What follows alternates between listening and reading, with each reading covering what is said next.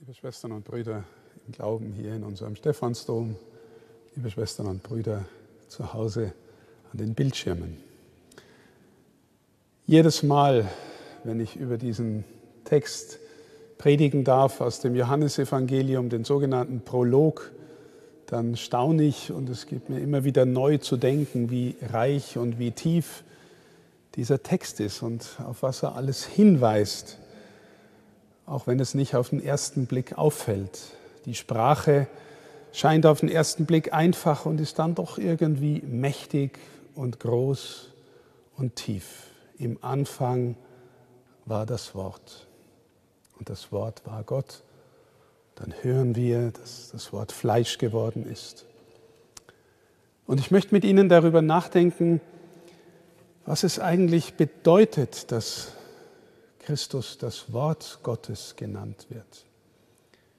In einem ersten Punkt also, wie spricht Gott nach dem Zeugnis der Schrift, in einem zweiten Punkt, und wie sprechen wir Menschen?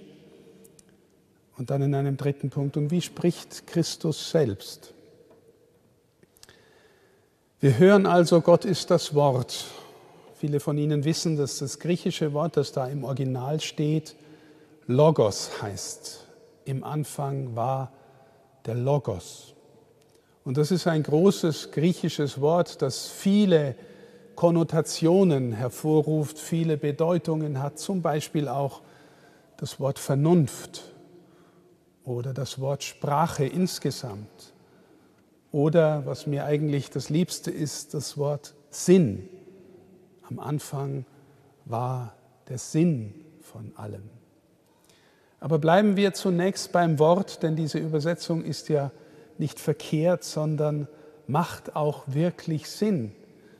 Wenn Johannes in seinem Evangelium in seinem ersten Satz sagt, im Anfang war das Wort, dann nimmt er sehr deutlich Bezug auf den Anfang der Heiligen Schrift überhaupt. Diejenigen, die die Schrift ein wenig kennen, die wissen, dass da der allererste Satz ist, im Anfang schuf Gott Himmel und Erde. Und wenn Sie dann fragen, wie macht Gott das, dann ist die Erklärung, na, indem er spricht. Er sprach, es werde Licht und es ward Licht. Und er spricht sechs Tage hintereinander, die Welt in die Existenz und sie wird und sie ist dann am Ende auch noch für gut befunden. Gott spricht die Welt in die Existenz und Gott gibt sich darin zu erkennen, liebe Schwestern und Brüder. Das bedeutet, die ganze Schöpfung, so wie wir sie erkennen, auch die unsichtbare Schöpfung, die wir mit unseren Sinnen nicht erkennen, die ganze Schöpfung ist sinnvoll, ist in gewisser Weise in sich selbst erkennbar, weil sie von Gott ins Dasein gesprochen, gedacht, gesprochen worden ist. Wenn Sie also sagen zum Beispiel, die Naturwissenschaft ist die gegen den Glauben oder für den Glauben. Manche sagen ja, wir brauchen den Glauben nicht, weil wir die Naturwissenschaften haben. Aber was tun Naturwissenschaften? Naturwissenschaften finden Gesetzmäßigkeiten, die in die Natur hineingelegt sind. Sie finden den Sinn, den Sinnzusammenhang, der gewissermaßen die Natur im Innersten zusammenhält. Die Welt an sich ist sinnvoll und man kann sogar sagen, alles, was ist, spricht in gewisser Weise. Wir sagen manchmal, das spricht mich an. Ja, alles, was ist, spricht, sagt sich aus, drückt sich aus, gibt sich zu erkennen. Wenn wir genau hinschauen, genau hinhören, dann spüren wir, dass die Welt nicht einfach chaotisch ist, Corona hin oder her, die Welt ist in sich selbst sinnvoll.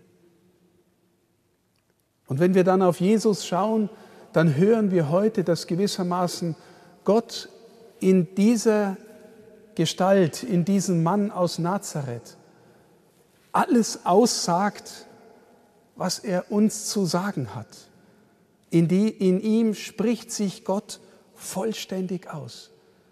In ihm gibt sich Gott selbst zu erkennen. Wenn wir uns fragen, wie ist denn Gott und wie ist er vor allem zu uns, schau auf Jesus.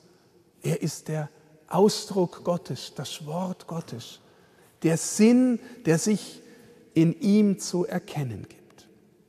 Gott spricht, indem er sich zu erkennen gibt und Gott spricht und wirkt und erschafft Welt und Wirklichkeit.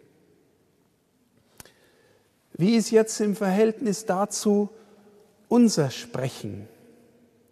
Nun, normalerweise unser menschliches Sprechen ereignet sich auch als Folge, dass wir irgendwas schon erkannt haben. Wir könnten gar nicht sprechen, keine Worte sinnvoll formen, wenn wir nicht schon etwas erkannt hätten. Selbst unser Fragen muss schon irgendwo ansetzen und fragt in Bezug auf etwas, was wir schon verstanden haben, aber vielleicht durch unser Fragen tiefer verstehen wollen. Also all unser Sprechen antwortet auf etwas, was wir erkennen, erkannt haben. Und dann sagen wir es in unserem Sprechen aus. Wir beschreiben Wirklichkeit, wie sie sich uns zeigt. Das ist der eine Aspekt, liebe Schwestern und Brüder. Aber der zweite Aspekt, der auch dem, was Gott tut, ähnlich ist. Wir sind ja nach seinem Ebenbild geschaffen. Der zweite Punkt ist, auch wir können mit unserem Sprechen Wirklichkeit hervorbringen oder Wirklichkeit verändern. Ein paar ganz einfache Beispiele. Sie sind Sportler, Sie sind Fußballspieler. Der Schiedsrichter pfeift und ruft faul, elf Meter. Durch sein Sprechen verändert er das ganze Spiel. Elf Meter.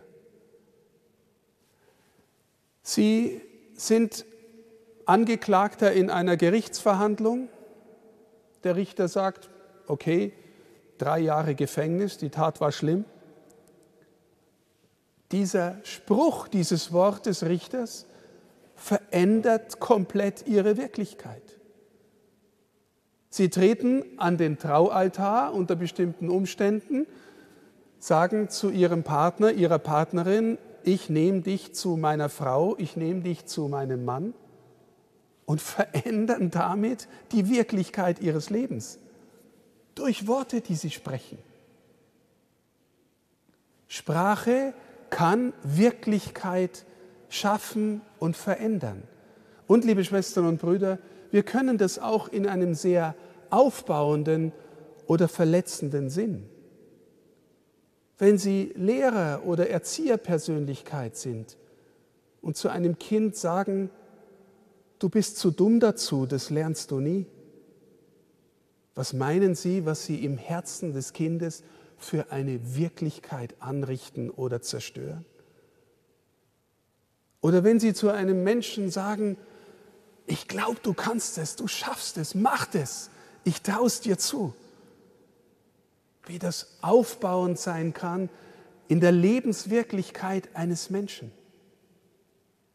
Unsere Worte, unser Sprechen schafft und verändert Wirklichkeit. Was uns als Menschen zu schaffen macht, ist aber auch, dass wir in unserem Sprechen nicht immer automatisch identisch sind mit dem, was wir wirklich glauben oder was wir wirklich handeln können oder wollen. Wir ahnen, liebe Schwestern und Brüder, dass wir manchmal schon das Gute erkennen, aber ach, in mir ist der alte Schweinehund und kann sich doch nicht aufraffen und kann es doch nicht tun und bleibt lieber träge auf der Couch liegen.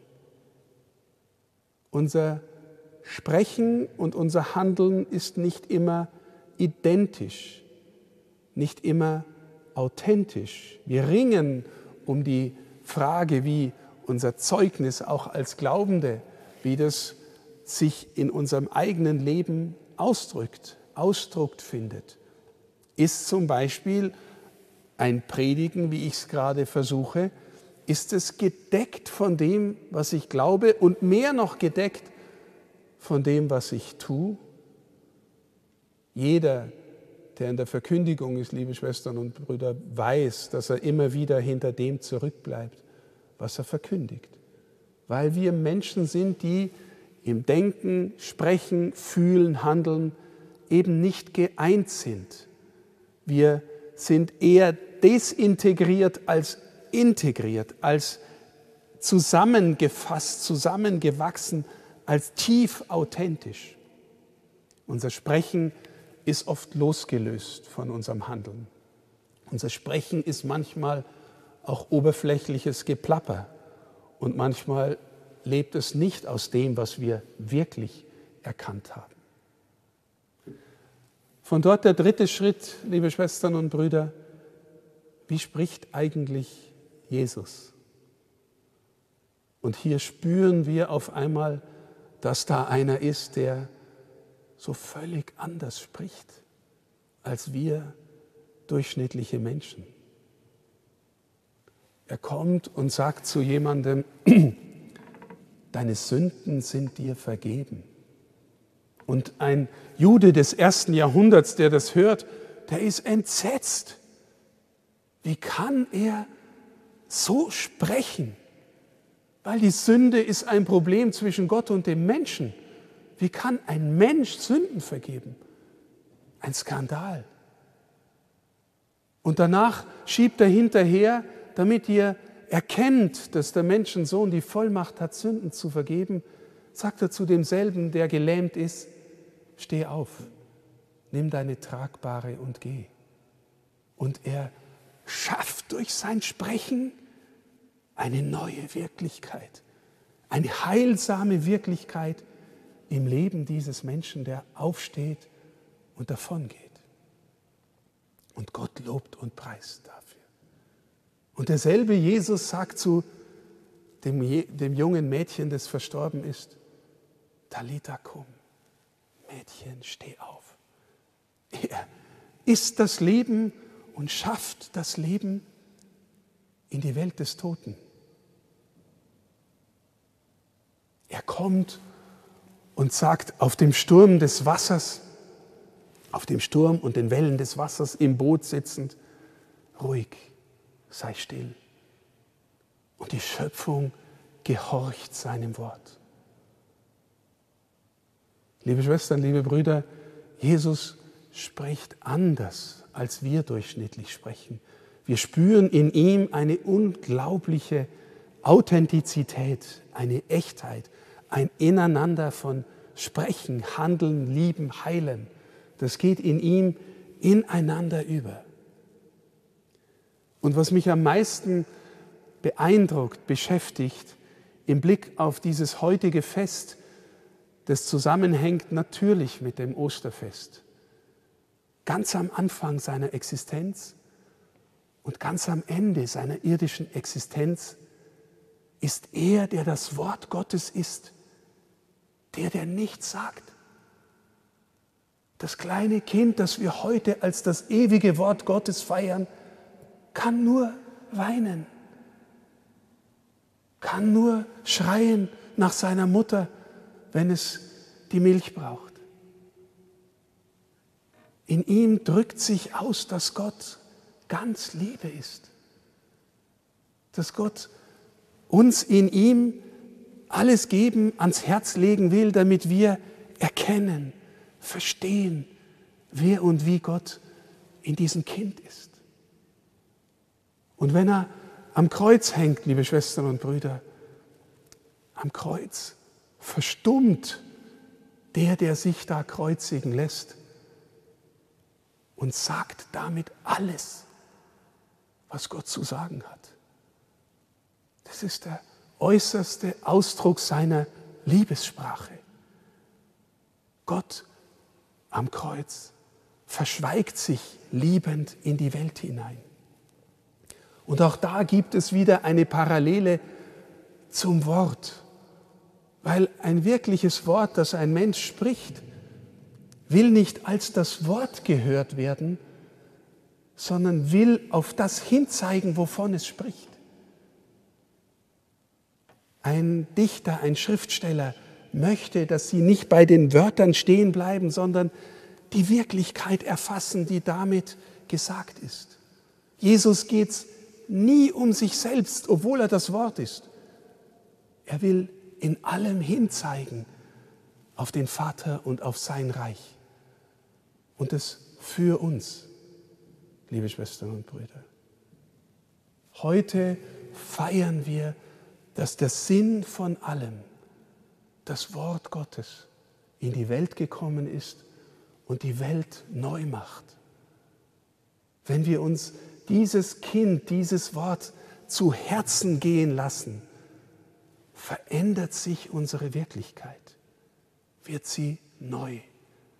Und wir beten nachher, liebe Schwestern und Brüder, wir beten nachher in der Messe, Herr, ich bin nicht würdig, dass du eingehst unter mein Dach. Aber sprich nur ein Wort, dann wird meine Seele gesund. Dieses Wort ist zu uns gekommen.